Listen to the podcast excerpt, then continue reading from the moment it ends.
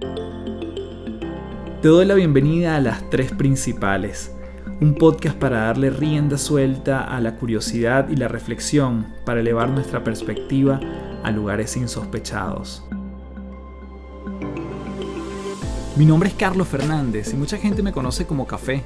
Soy autor, conferencista internacional y te invito a transformar tu sabiduría en ejecución para vivir una vida en liviandad.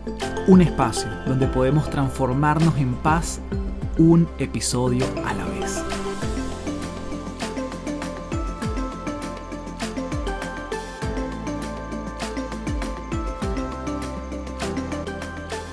Hello, hello, un gusto saludarte. Mi nombre es Carlos Fernández, arroba Café del Éxito en todas las redes.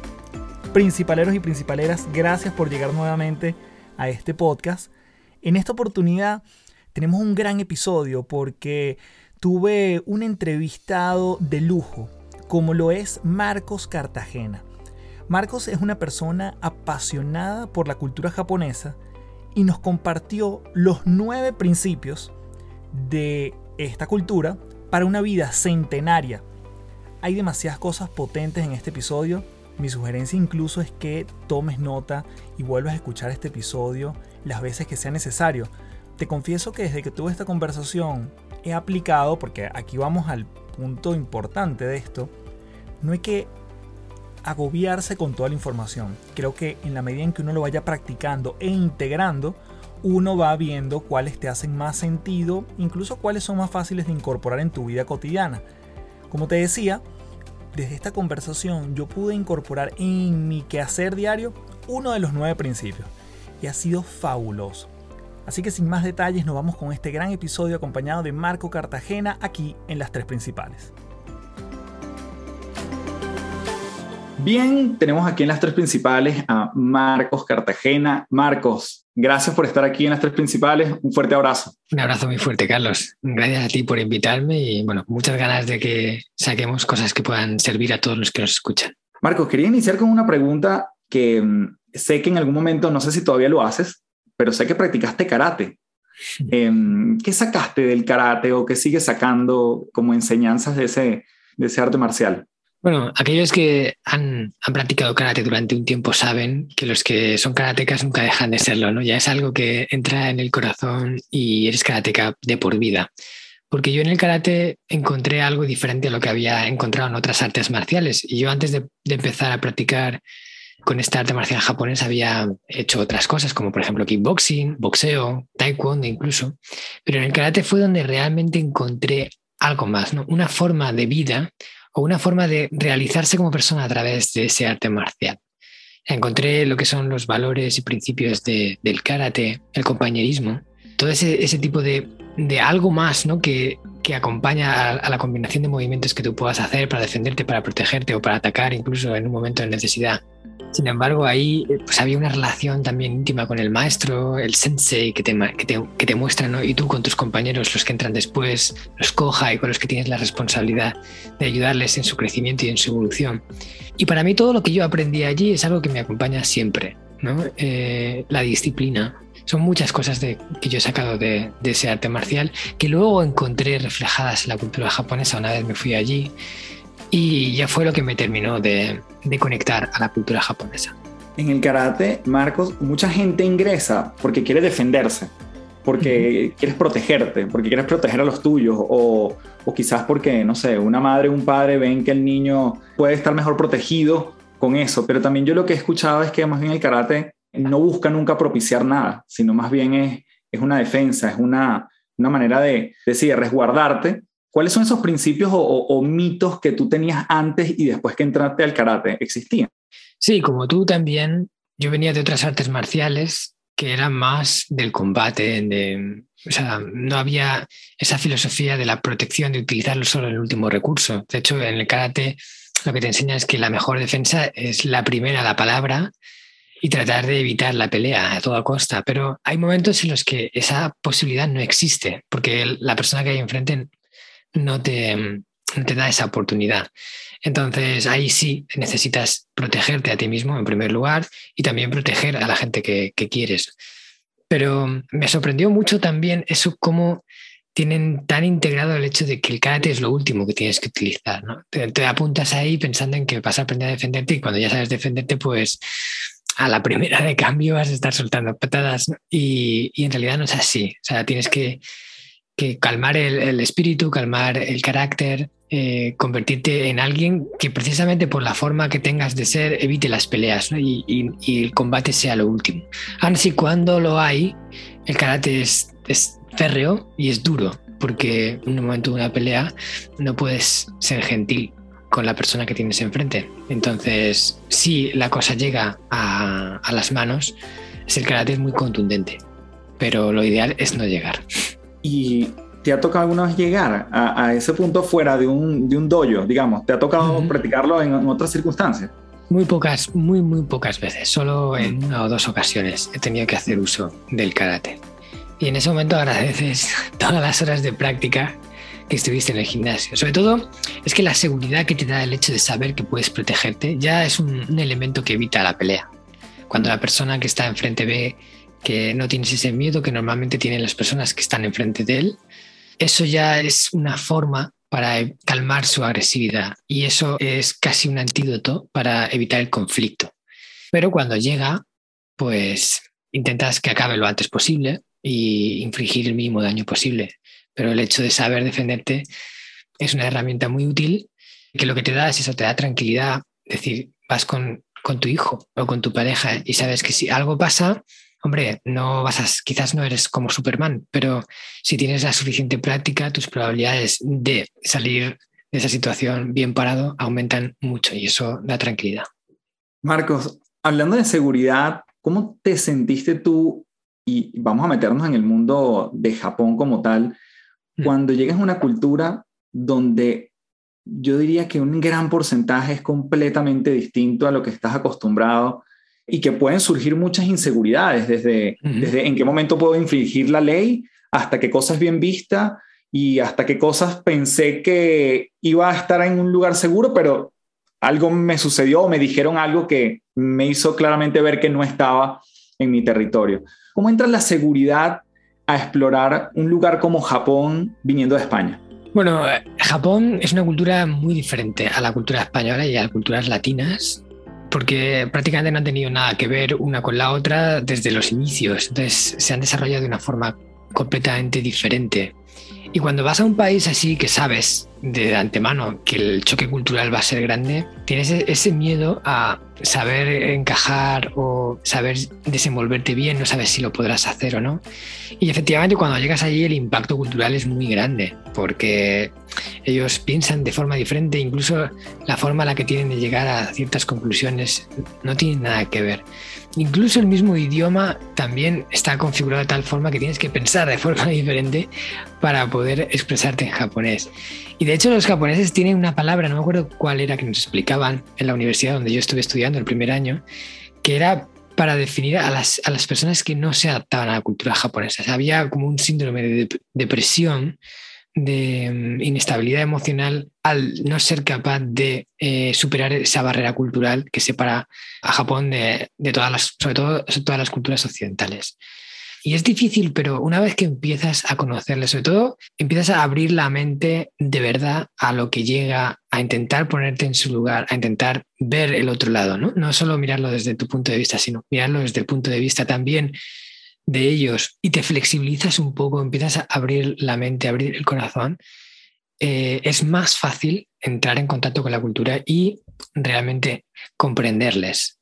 Entonces, en ese momento todo empieza a ser más sencillo. Aún así, nunca acabarás siendo un japonés. por mucho que lo intentes, no podrás pensar ni actuar como los japoneses, siempre serás un extranjero que a lo mejor les conoce muy bien, que, le, que domina muy bien su cultura, que, que, sabe más o menos qué decir, pero hay momentos en los cuales mm, no eres realmente consciente si querían decir esto o aquello, hay malos entendidos, pero eso es algo que al final aceptas, que hay algo que, o sea, una barrera que no vas a poder traspasar. Y tampoco pasa nada por no poder traspasarla. Y todo empieza a fluir de forma más sencilla, más armónica. Y, y bueno, el que realmente quiere se adapta soy alguien que nos está escuchando, Marco, y que pueda de repente estar viviendo o, buscando un cambio, ¿no? De, llámese, un cambio de país, un cambio de trabajo, un cambio de, hasta está ingresando una nueva familia porque está incorporándose con, con otro núcleo familiar, em, una escuela, una universidad.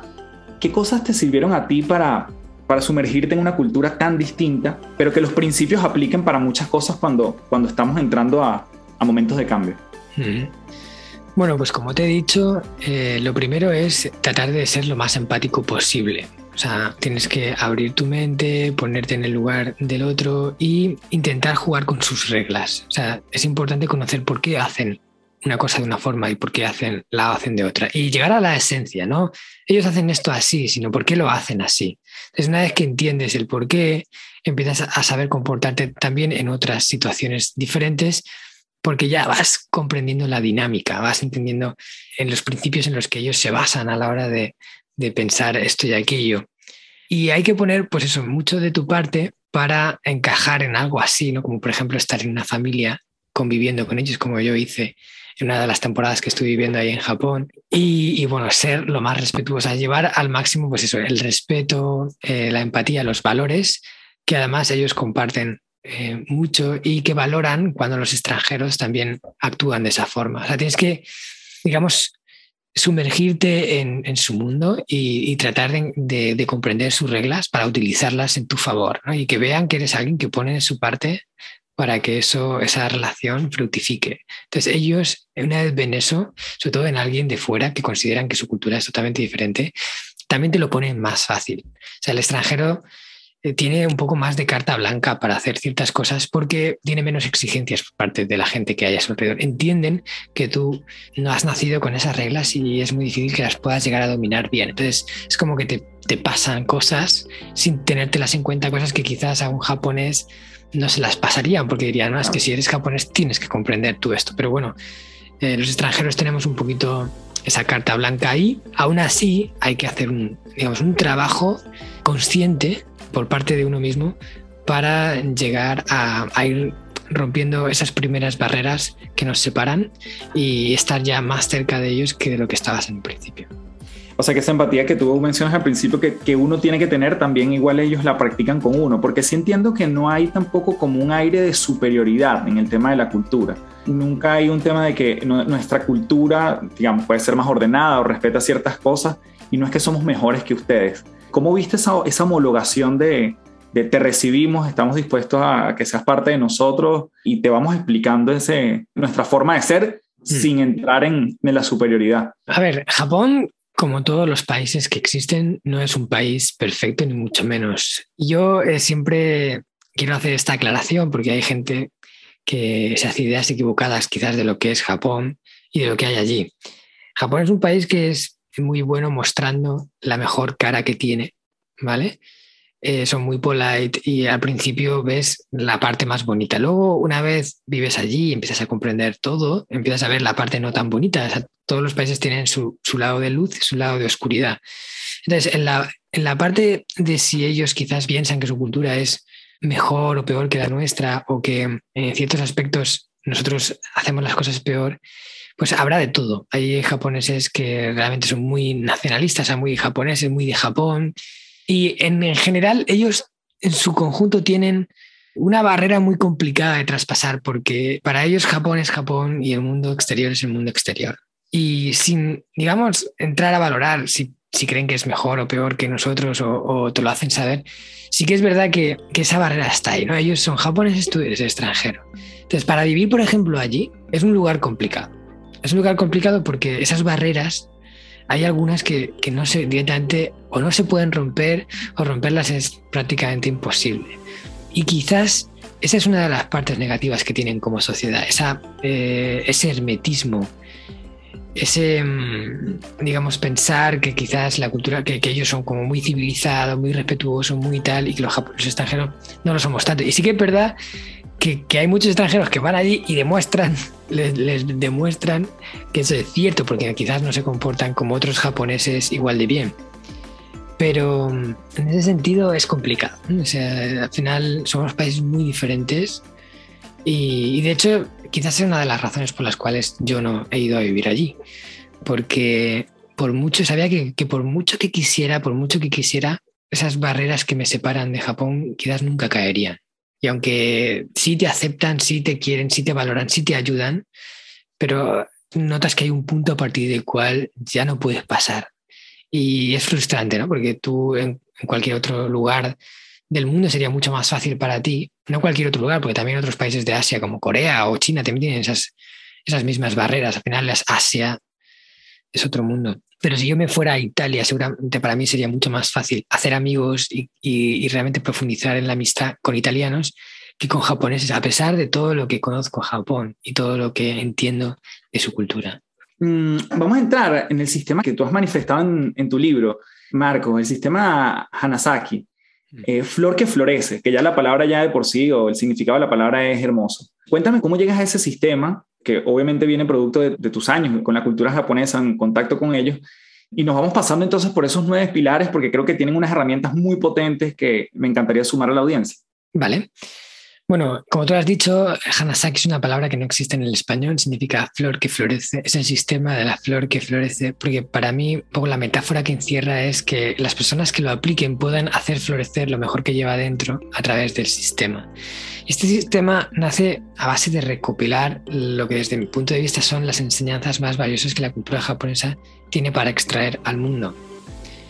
Con, con toda esta parte de, de los viajes que organizamos a través de la agencia de la cual soy uno de los fundadores, descubriendojapón.com, empezamos a mostrar Japón y no solo Japón para turistas, sino Japón para gente que realmente quiera conectar con la esencia. Entonces, en ese tratar de encontrar qué podemos transmitir de los japoneses que realmente ayude a la gente a construir una vida mejor, ¿no? a, a aprender algo de su cultura que les sea valioso, pues empecé a recopilar todo eso y a clasificarlo por bloques al final acabó naciendo el sistema Hanasaki y sus nueve pilares, que es una suma de esas enseñanzas recopiladas. Entonces, el objetivo es ayudar a una persona que lo aplique a construir una vida que pueda disfrutarla más larga, con propósito, saludable y en equilibrio, con paz, que yo digo, o sea, tener un poco esa armonía interior que te permite disfrutar de una vida más tranquila y sosegada de la que normalmente estamos acostumbrados. Y uno de los puntos principales que está incluido es todos los aprendizajes que yo hice en una de las zonas más longevas de la Tierra, que está ubicada en Japón, que es la zona de, Okinawa, en, sobre todo el, poblado de, el antiguo poblado de Ogimi, donde hay una de las aldeas donde se considera que hay una mayor concentración de centenarios por metro cuadrado del mundo. Hay gente con una avanzada edad viviendo mucho tiempo con una calidad de vida asombrosamente buena en comparación con otras regiones. Entonces yo estuve allí también, eh, compartiendo con una familia de allí, aprendiendo y estudiando un poco acerca de su estilo de vida. Entonces, utilizando como una especie de hilo conductor esos secretos de Japón para una vida larga y plena y añadiéndole todo lo que yo he aprendido personalmente en mis más de cuatro años de vivencia allí, pero ya más de 16 conectado a la cultura japonesa, nació el sistema Hanasaki. Y, me parece, yo la primera vez que escuché Okinawa fue por el señor Miyagi sí. Y después, claro, entendí que además es una, una considerada como una de las blue zones de las zonas azules, donde la gente vive más de 100 años. Y yo creo que ahí hay como muchas cosas que me gustaría explorar, porque entiendo que ahí parten estos nueve principios basado en tu experiencia. Ellos tienen una, te he escuchado decir que tienen una, una planta, creo que se llama Misujo, que es solo de allí, pero que además es una planta que tiene muchas propiedades. ¿Qué otras cosas? Eh, y, nos vamos pasando por los nueve principios. No sé si quieres comenzar por el Kaizen, por el minimalismo, que parten de tu experiencia Sí, bueno, allí tienen muchas, digo, como pequeñas cosas que les ayudan a tener esa calidad de vida. Aparte de la genética que puedan tener, que seguro que también juega su papel, como en, muchos lugares, quizás tiene una genética más longeva, pero hay como pequeñas cosas, pequeños hábitos, pequeñas costumbres que sin duda yo creo que les ayudan en el buen sentido relacionado con la alimentación, con esa alga que, bueno, en realidad no es una, no es una planta, es una alga, bueno, que es una planta, pero una planta marina, que es el Mizuho, y es, lo consideran ahí como un pues, como una especie de tesoro nacional, que además solo crece en Okinawa y lo sirven prácticamente en, todos los restaurantes, en todos los locales donde vas, te ponen tu cuenquito con una, unas esas algas, con una especie de, salsita que, te ayuda, no es una salsa porque es como un caldito eh, muy, muy sutil, pero que te ayuda a que esté más, más rica. Entonces, de esos nueve pilares, el primero es Kaizen, ¿vale? Y Kaizen quizás es el pilar que menos, aparentemente menos relacionado está con la longevidad, pero el sistema es un sistema holístico que abarca todos los campos, porque al final nada dentro de una persona está separado del resto, nada de una persona está desconectado de otra área y para que una vida pueda funcionar bien tiene que ser trabajada en todas las áreas al mismo tiempo. Porque si no, quizás te enfocas solo en la salud, pero desenfocas otras cosas y esas cosas que estás desenfocando te hacen también perder de vista ciertos aspectos de la salud que tienes que trabajar. Desde el pilar Kaizen habla de la mejora continua. De hecho, la, la palabra es lo que significa mejora constante. La traducción etimológica de los símbolos es Kai, cambio, Zen, bueno o bueno que se persigue en todo momento. Por eso lo hemos traducido como mejora continua. Y es lo que te ayuda a mantenerte en constante evolución. Quizás es la llave del resto de pilares. Porque tú al adoptar esa actitud de quiero hacer las cosas mejor mañana de lo que estoy haciendo hoy, a pesar incluso de que ya me estén saliendo bien, porque siempre tienes esa, esa voluntad de mejora constante. Entonces, eso te va a acabar mejorando en todos los ámbitos, ¿no? en la parte de salud, en la parte de paz interior, en la parte de actitud, que son otros pilares.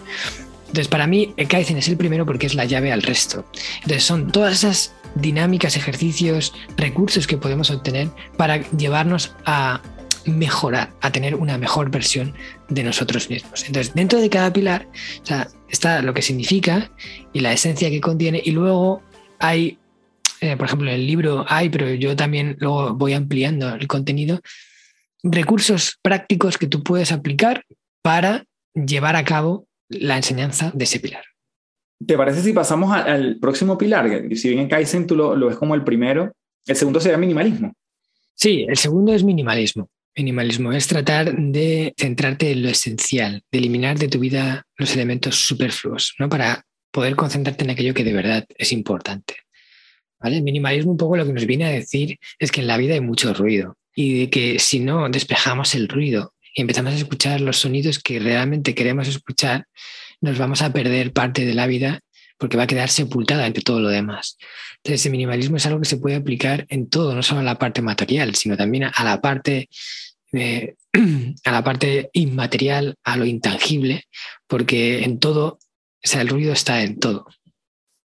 A ver, hay muchas pequeñas cosas, ¿no? Eh, por ejemplo, a mí uno que me gusta es practicar ser guardián de tu espacio. O sea, lo primero que una persona debe de hacer, por ejemplo, en el ámbito de material, que es uno de los puntos donde más distracciones hay, es hacer un, análisis de todo lo que hay dentro de, tu vida y tratar de quitarte de encima aquello que tú crees que te suma, pero en realidad te resta. ¿no? O sea, hacer ahí un ejercicio de revisión de tus pertenencias, de tus objetos, de todo.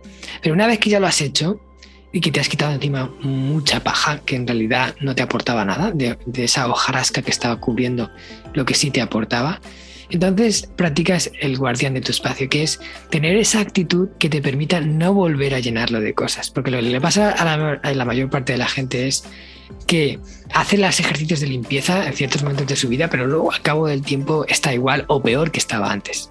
¿Por qué? Porque seguimos haciéndolo igual que antes, seguimos acumulando de la misma forma que antes, seguimos comprando compulsivamente de la misma forma que antes y seguimos llenando nuestra vida de cosas que en realidad no necesitamos y, se llevan parte de nuestro tiempo, nuestra energía, nuestro dinero, ¿vale? Y además utiliza recursos del planeta, con lo cual agotamos parte de esos recursos con todas nuestras compras y posesiones. De tu espacio es decir, sea, establecer esos límites de, qué objetos van a entrar y qué no. Y que antes de que entre algo, antes de que pregúntate si realmente quieres que entre o no. No aceptar mm. cualquier cosa simplemente porque llega, porque te lo regalan. Incluso un regalo de alguien que te da algo.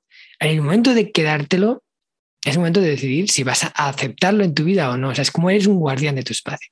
Mm. Y todo lo que ya desde el principio no quieras, lo rechazas desde el principio, porque así te ahorras tener que hacerlo luego después en una super limpieza que te va a llevar un montón de tiempo. Entonces, tener la mentalidad de guardar tu espacio significa tener ya esas reglas establecidas previamente y aplicar el filtro a cada cosa nueva que entra, porque el mundo que hay a nuestro alrededor está empeñado en hacernos tener más, en, en, proponernos planes de más. O sea, no llegamos a todo y la gente va con la sensación de ir con la lengua afuera para todo.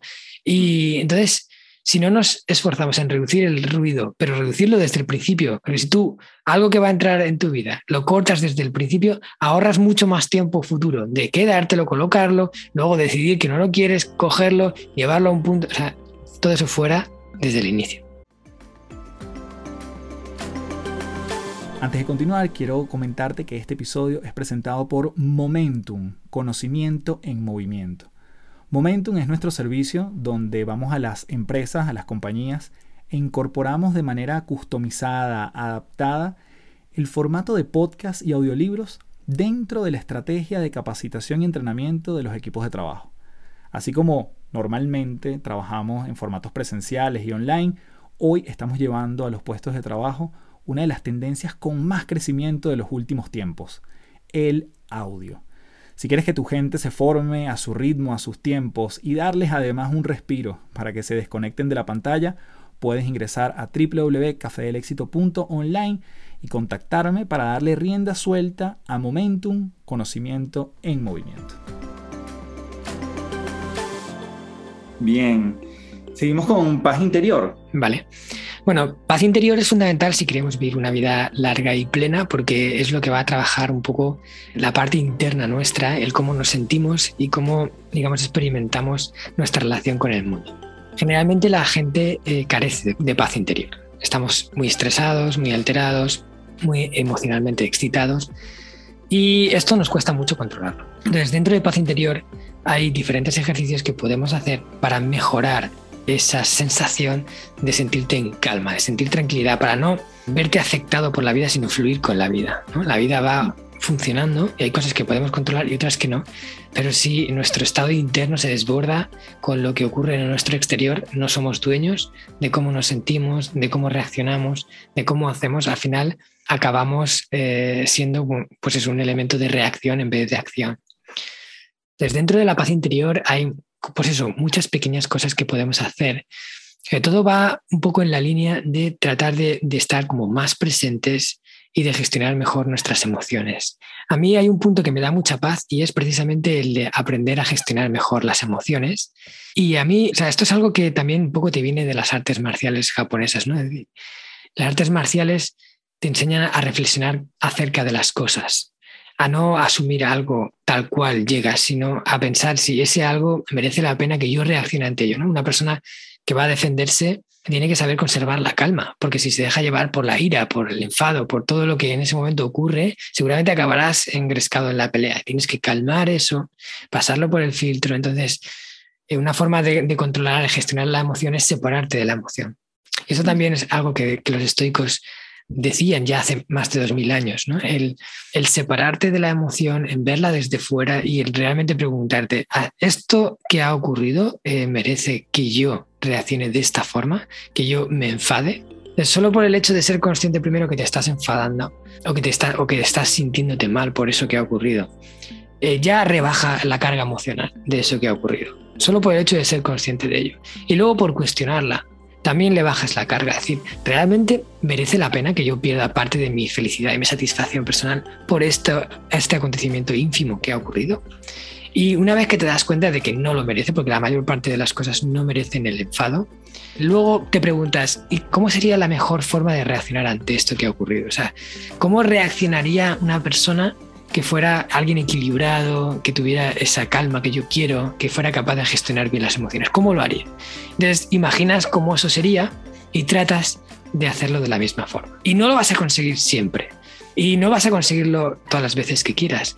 Pero solo haciendo este ejercicio que puedas hacer en nada, en, un par de minutos, en el momento en el que algo ocurre, seguramente vas a saber gestionarlo todo mejor y vas a gestionarlo y llevarlo por el lado que tú quieres en vez de como habitualmente lo hacemos, que es simplemente dejarnos llevar, como si fuera, o sea, se abre un, alguien dirá un botón y nosotros ya explotáramos. Qué maravilla, ese pilar me, me, encanta.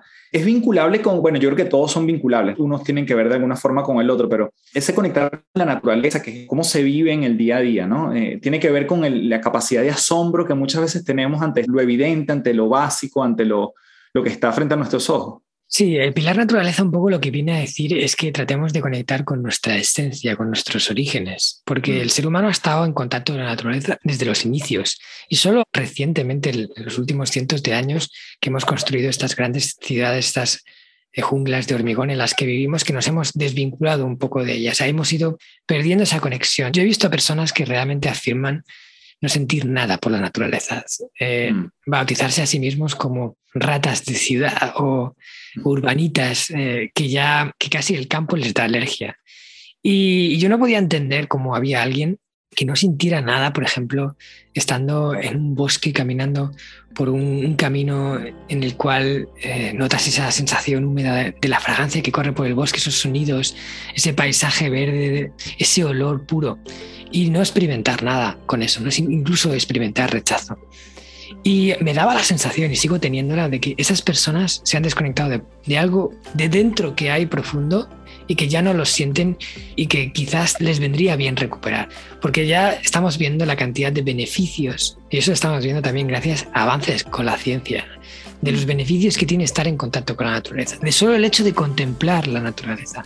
Se ha visto que enfermos que están en una habitación que tiene una ventana con vistas a árboles o lugares se recuperan antes que los que quizás están viendo un edificio o una pared de hormigón. Entonces, entender esto y empezar a beneficiarse de esto, pasando un poco más de tiempo en el campo y sobre todo estando en el campo de forma más presente, tocar las cosas, quitarte los zapatos y andar descalzo y notar ese contacto con la tierra, respirar ese aire puro e incluso pararte a contemplarlo, sentarte en un lugar bonito y contemplarlo y disfrutarlo con tus ojos. Todo eso aporta mucho valor, no solo en la parte de, que te pueda calmar y tranquilizar más, sino también en el hecho de que aumentan tus defensas. Fíjate, una de las cosas que me sorprendió mucho cuando investigué acerca de cómo la, el la relación con la naturaleza impactaba en la salud de las personas y en el bienestar de las personas, a través del doctor King Lee, que es un médico japonés especialista en terapias relacionadas con el Shinrin-yoku, con, la, con lo que llaman los japoneses el baño de árboles vieron que los bosques antiguos emiten una serie de fitoncidas, una serie de sustancias que en principio eh, las emiten para defenderse de los insectos y de los animales que quieran comerse esos árboles, pero que al entrar en contacto con nuestro cuerpo generan que nuestros anticuerpos y nuestro sistema inmunológico se active más y, se fortalezca. Y se ha visto que personas que a lo mejor pasan un día en el bosque o, hacen una escapada de tres días y están paseando por entornos naturales, pueden llegar a incrementar la actividad de las células NK, que son las células encargadas de paralizar los cánceres o de luchar contra el cáncer cuando el cáncer se activa, pueden llegar a incrementarlas en un 50%. O sea, en cifras muy grandes, y que ese aumento perdura quizás durante semanas después de haber estado en el campo. O quiere decir que incluir las rutinas de estar en contacto con la naturaleza, aunque sea irte a una playa que tengas cerca o a un parque mismo, si no tienes la posibilidad de ir a un bosque o a una montaña, va a mejorar tu calidad de vida sustancialmente por diferentes ámbitos. Wow. Bueno, y justamente creo que eso da pie a hablar o no sé, por lo menos mencionar el pilar de salud, que es otro de los nueve, el quinto de los nueve claro, que menciona. También fundamental para vivir una vida larga, ¿no? Tienes que cuidar tu salud y tienes que trabajarla. A mí algo que me sorprendió de los japoneses es que son personas en general, no todo el mundo, pero hay una gran proporción de japoneses que se preocupan por tener una buena salud, ¿vale? Que se preocupan por lo que comen, y por la calidad de las cosas que comen. De hecho, en Japón eh, solo el 4% de la población está afectada por obesidad, cuando por ejemplo en España es el 17% y en Estados Unidos supera el 30%. O sea, el 30% de las personas es obesa. Y obesa quiere decir con un índice de sobrepeso alto, porque en España el 57% de la población está por encima de su peso ideal. ¿Vale? Eso no es obesidad, es quiere decir que tienes sobrepeso, pero que no, no se cataloga como que eres obeso. Y en Japón, el 4%. Tiene una de las tasas de obesidad más bajas del mundo, por no decir la más baja. Y, por ejemplo, cuando se emite un programa de televisión en el que hablan sobre alimentos que influyen en, la, salud de las personas o se ha descubierto algo nuevo, al día siguiente en el supermercado esos alimentos están agotados. ¿no? Quiere decir, hay una mentalidad por cuidarse, por hacer deporte, por mantener un estilo de vida saludable, quizás mayor que en otros lugares en otras zonas. Aunque es verdad que Japón y en todo su proceso de superindustrialización y de cambio y de modernización y de crear esas grandes ciudades que han montado como Tokio, Nagoya, Osaka, han ido perdiendo esas quizás costumbres ancestrales que les ayudaban a tener una vida más larga Yo lo que hablo es de esa parte de Japón tradicional que realmente ayuda a tener esa calidad de vida.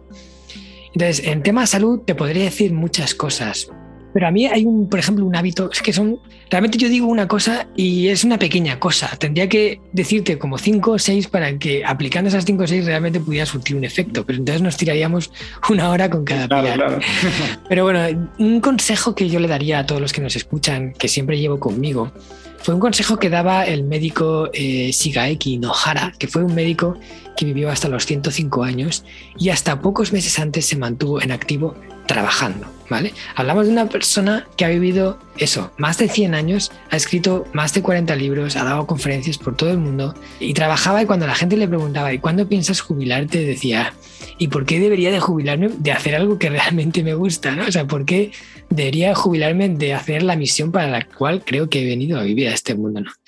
Y eso te da a entender que, o sea, primero lo importante que es vivir acorde a tu Ikigai, que es algo que hablaremos más adelante porque es uno de los pilares.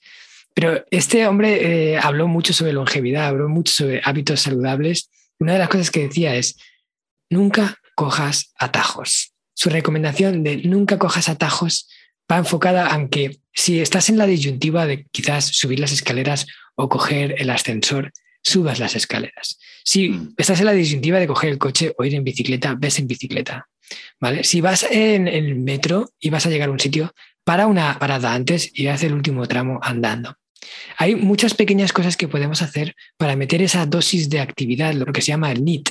El NIT es la actividad que hacemos fuera del ejercicio. O sea, está la actividad que hacemos cuando hacemos ejercicio, ¿vale? Que es un ejercicio que pues, nos vamos a hacer a correr o a jugar a algún deporte. Y luego está la actividad que hacemos simplemente por andar, eh, coger cosas. Ese es el NIT, Y el NIT representa una cantidad exactamente igual de consumo calórico y de actividad de ejercicio que cuando nos ponemos a hacer quizás ejercicio en el gimnasio. Por eso, incrementando un poquito el NIT de cada día, hacemos una dosis de ejercicio saludable que no es agresivo para el cuerpo, pero que nos aporta grandes beneficios. Entonces, tener esa, esa idea en la cabeza, nunca cojas atajos, te llevará a enfrentarte a esa disyuntiva muchas veces de este camino o este otro. Entonces cogerás el largo, siempre el largo. Porque aunque creas que pierdes tiempo quizás yendo andando en vez de ir en coche, porque andando tardo 15 minutos y en coche tardo 5, pero ese tiempo que, que aparentemente estás perdiendo se lo estás regalando a tu cuerpo en forma de salud. Qué bueno. Y eso entonces nos lleva a el sexto pilar que son las relaciones. Otro elemento clave en esta cultura que además tú lo mencionas con, no sé si lo quieres abordar desde otro lado, pero los moais en, Okinawa son un ejemplo de esto. Sí, de hecho, esta es una de las causas, bueno, de los de los motivos principales por los cuales se cree que los japoneses de Okinawa especialmente viven vidas muy longevas. Y es que tienen una relación con su comunidad muy fuerte, sobre todo con los grupos Moai de los que, hemos, de los que has mencionado, que son grupos que se forman cuando los japoneses ya van quizás por el meridiano, de su vida y se forman con la intención de mantener unas relaciones sólidas hasta el último de sus días, de no quedarse solos quizás por parte de su familia o por parte del resto de amigos, que al final pues van cambiando de lugar, van cambiando de sitio, pues los hijos quizás se van a, otro, a otros y al final pues hay gente que se queda sola. Para no quedarte solo, creas tu grupo Moai con gente que ya sabes que está asentada en la misma comunidad donde tú vives, con el compromiso férreo de mantener esa relación saludable de por vida. Y lo que se ha visto es que esa sensación de pertenencia un grupo, de sentirse amparado por el grupo, querido por el grupo, apoyado por el grupo, ayuda a las personas a vivir eh, una vida más larga y sobre todo con más calidad de vida. Y de hecho, en uno de los estudios más largos realizados en la historia de la humanidad, que es un estudio que se ha hecho a lo largo de más de 75 años por la Universidad de Harvard, ¿vale? en la que se estuvo estudiando a dos grupos de personas, unos exalumnos de la Universidad de Harvard y un grupo de gente de un barrio de Boston con, con pocos recursos y se estuvo viendo a través de entrevistas anuales qué factores influían más en su calidad de vida, en su esperanza de vida y en su sensación de sentirse más felices. ¿no? Intentaban analizar a lo largo de los años qué cosas eran las que realmente impactaban en esos puntos que son tan importantes para la vida de una persona. Y entre las muchas conclusiones que sacaron, vieron que la conclusión más fuerte, o sea, la razón más fuerte era la calidad de sus relaciones humanas.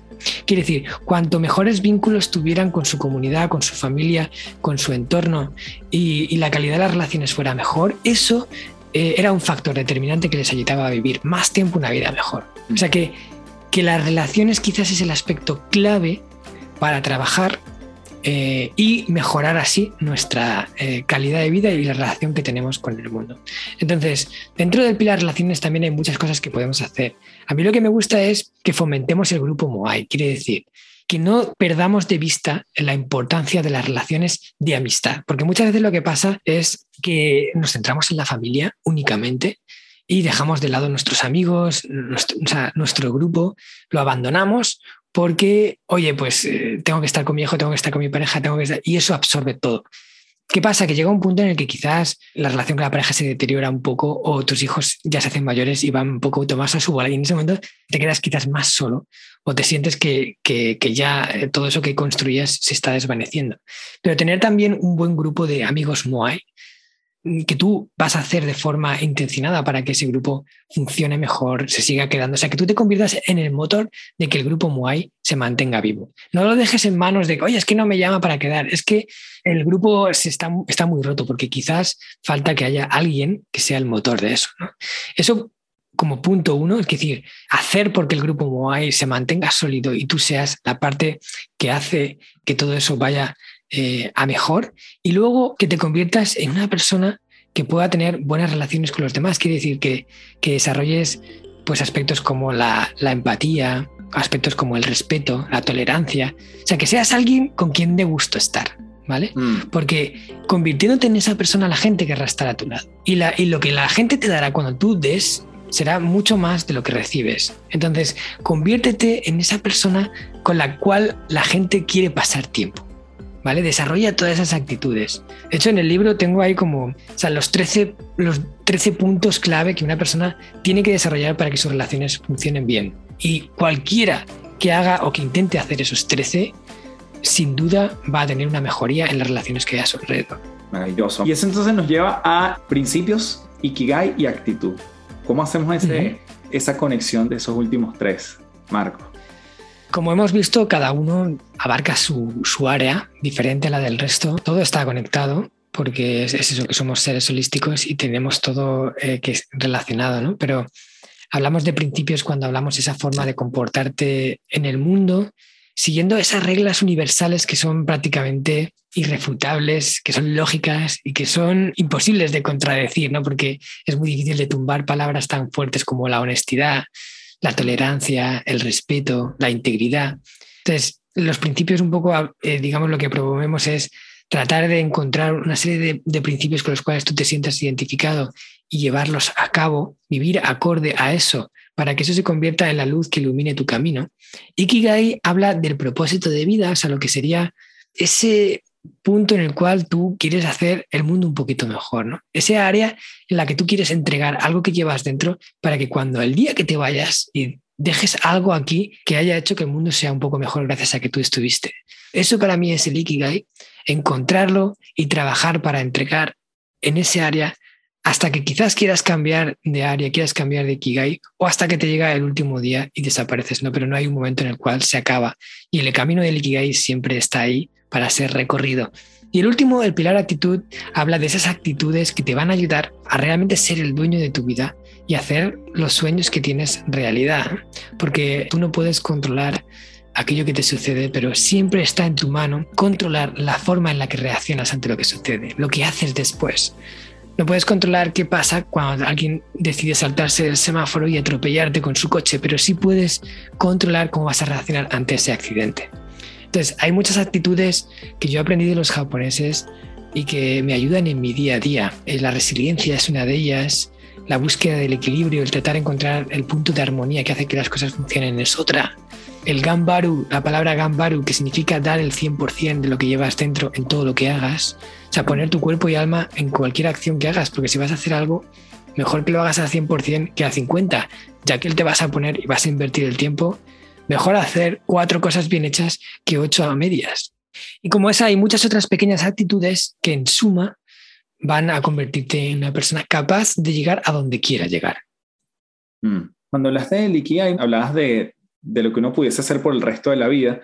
y me saltó la pregunta, si es que hay alguna diferencia o tú notaste algo de la relación de los japoneses con la muerte con respecto a, nuestra cultura occidental. ¿Viste mm. algo, algo distinto allí con esa relación?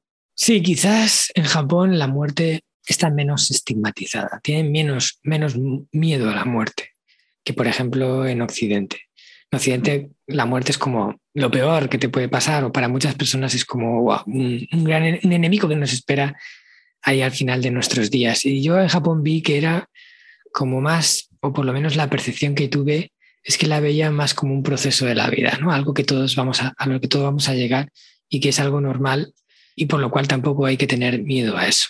Lo importante es centrarse en que el tiempo que estemos aquí sea un tiempo que valga la pena y realmente podamos sentir que lo que hemos hecho es lo que queríamos hacer con nuestra vida y, que no hemos vivido la vida de otro que quería y que no hemos dejado de hacer aquellas cosas que queríamos por miedo y aspectos como ese. Marcos, te quiero dar las gracias. Para cerrar, me encantaría, como esto se llama las tres principales, si es posible, que nos regales tus tres palabras favoritas en el japonés. ¿Y por qué cada una de ellas? Porque seguro que incluyen algo que nos podemos llevar para, para hacer el cierre. Bueno, hay muchas palabras bonitas del japonés y de hecho me cuesta, me costaría encontrarlas, ¿no? Eh, yo ahora estoy escribiendo un segundo libro que se llama Las 100 palabras más bellas de Japón. Hmm. Y en ese libro estoy recopilando todas esas palabras que no tienen traducción al español, pero que tienen un profundo significado y también una valiosa enseñanza. Entonces, estoy recopilándolas y te podría decir tres de esas 100 a las que les tengo un especial eh, aprecio. Por un lado, hay una palabra que me gusta mucho y se llama, se dice kintsugi, Kintsugi es una palabra que da nombre a un tipo de artesanía japonés, que es el hecho de reparar objetos que se han roto utilizando una resina que mezcla eh, resina de árbol con polvo de oro. Y lo que hace es que ese objeto se repara y se convierte en un objeto más valioso una vez arreglado que como era cuando estaba intacto. ¿Vale? Es como el arte de la resiliencia, el, ser capaz de, de, darle una nueva vida a algo que ya se rompió pero que al resucitar de sus cenizas se convierte incluso más valioso que lo que era al principio, porque nosotros somos un producto de nuestras caídas y nuestros aciertos, de nuestros fracasos y nuestros éxitos. Y lo que somos hoy en día también es gracias a las caídas y a los momentos más difíciles. Por eso hay que mostrar con orgullo esas cicatrices, como hacen los objetos de Kintsugi, en los que se ven claramente la intersección gracias a ese, a ese material de oro que ponen y no la ocultan, no sería como repararla con superglue para intentar que no se vea la rotura, pero al final acaba viéndose cuando la intentas ocultar. Y esto es mostrarla, pero mostrarla con orgullo, ¿no? Porque es lo que te ha construido y gracias en parte a eso eres la persona que eres. Y esa es una palabra que a mí me encanta.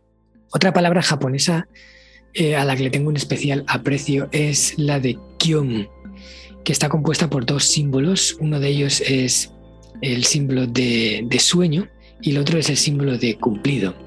Es una palabra que se viene a traducir como sueño cumplido y es eh, cuando alcanzas algo que por lo que estás trabajando mucho tiempo, que estás esforzándote, que no sabes si lo podrás hacer o no, pero al final gracias a esa tenacidad, a esa darlo todo, eh, consigues hacerlo realidad.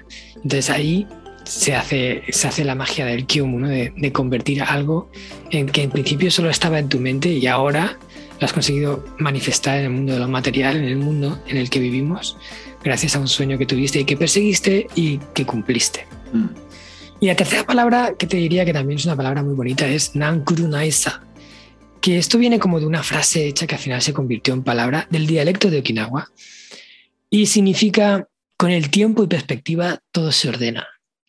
Es como una forma de tratar de relativizar las cosas que consideramos graves que han ocurrido en nuestra vida diciéndonos a nosotros mismos ese mensaje de que quizás esto que ha ocurrido, que vemos negro, se convierta en un punto negro dentro de un lienzo blanco en el futuro. Porque cuando pase el tiempo lo miraremos hacia atrás y lo más probable es que pensemos que es algo insignificante o irrisorio, excepto en contadas ocasiones. Porque la mayor parte de las veces que nos sentimos frustrados en nuestro día a día es por pequeñas cosas, que cuando pase el tiempo no le daremos ninguna importancia y ahora es un mundo que nos hace sufrir. Yo para mí, Nankuru es como si cuando algo ocurre, tú tuvieras una tarjeta de color negro frente a tus ojos, ¿vale? si tú miras esa tarjeta solo verías negro allá donde vieses, porque la tienes aquí cerca, adelante, acaba de ocurrir. Pero conforme la alejas ¿no? y pasa el tiempo, es como si la fuera alejando, alejando, alejando, alejando, alejando, ¿qué verás? Allá a lo lejos un puntito negro. Entonces, decirte esto a ti mismo, es que esto que ahora me está afectando tanto, en el futuro va a ser irrisorio, ínfimo o prácticamente insignificante. Entonces, ¿por qué no empezar a pensar en ello como ínfimo, insignificante ya? Antes o después, esto no va a ser nada. Así que empieza a no ser nada ahora. Qué maravilla. De verdad, Marcos, profundamente agradecido por esta conversa tan, tan extendida, tan sentida y llena de prácticas, principios y herramientas que estoy seguro que nuestra audiencia, así como yo, nos vamos a poder llevar. No sé si quieres cerrar, Marcos, para despedirte, dónde te puede conseguir la gente, puntos de contacto contigo y, todo lo que tienes para ofrecer, que sé que son muchas cosas. Vale, pues mira, aquellos que quieran saber más sobre el contenido que comparto, yo les invito que como son escuchantes de podcast y, escuchan tu canal, precisamente por eso están aquí, que se pasen también por mi canal de podcast, que yo también tengo uno, que se llama Hanasaki Podcast, con H y con K, Hanasaki Podcast, donde comparto, eh, pues eso, enseñanzas extraídas de la cultura japonesa, también hago entrevistas a personas interesantes, personas que yo digo con Ikigai, que tienen un propósito claro en su vida y trabajan cada día para hacerlo realidad. Y que yo creo que les puede gustar. Lo pueden encontrar en todas las plataformas, ¿no? como Spotify, Evox, Apple Podcasts. Después pueden también encontrarme a través de, de mi perfil en Instagram, marcos.cartagena, donde soy muy activo y comparto cada día contenido de valor que creo que les puede ayudar o gustar. Y luego, por supuesto, en mis webs, marcoscartagena.com o descubriendojapón.com, donde pueden encontrar información de toda la divulgación que hago y luego los viajes a Japón que organizamos para conectar con la esencia y conocer un Japón diferente. Maravilloso, Marco. Te mando un fuerte abrazo y nuevamente gracias en mayúscula. Muchas gracias a ti, Carlos. Espero que la audiencia haya disfrutado de nuestra entrevista. Bien, gracias por llegar hasta aquí y espero que te hayas llevado, bueno, oro puro de esta entrevista, porque sin duda le agradezco muchísimo a Marcos por la generosidad de haber compartido estos nueve principios que le ha tomado años identificar, estudiar y compartir y fue todo un lujo tenerlo aquí en las tres principales. Comparte tu experiencia arroba marcos.cartagena es el Instagram de nuestro invitado, así como en arroba café del éxito y haznos saber qué fue lo que más te llevaste de este episodio, qué fue lo que más te gustó y así compartimos la buena vibra y específicamente de este episodio donde podemos en el occidente estar aplicando cosas que desde el oriente tienen años haciéndolo y que les ha dado resultados fabulosos. Te espero también en www.cafedelexito.online con todo mi trabajo, acompañamientos uno a uno, así como los trabajos que hago para las empresas y para que seas parte de Momentum, conocimiento en movimiento. Como siempre me despido diciéndote, transfórmate en paz. Chao, chao.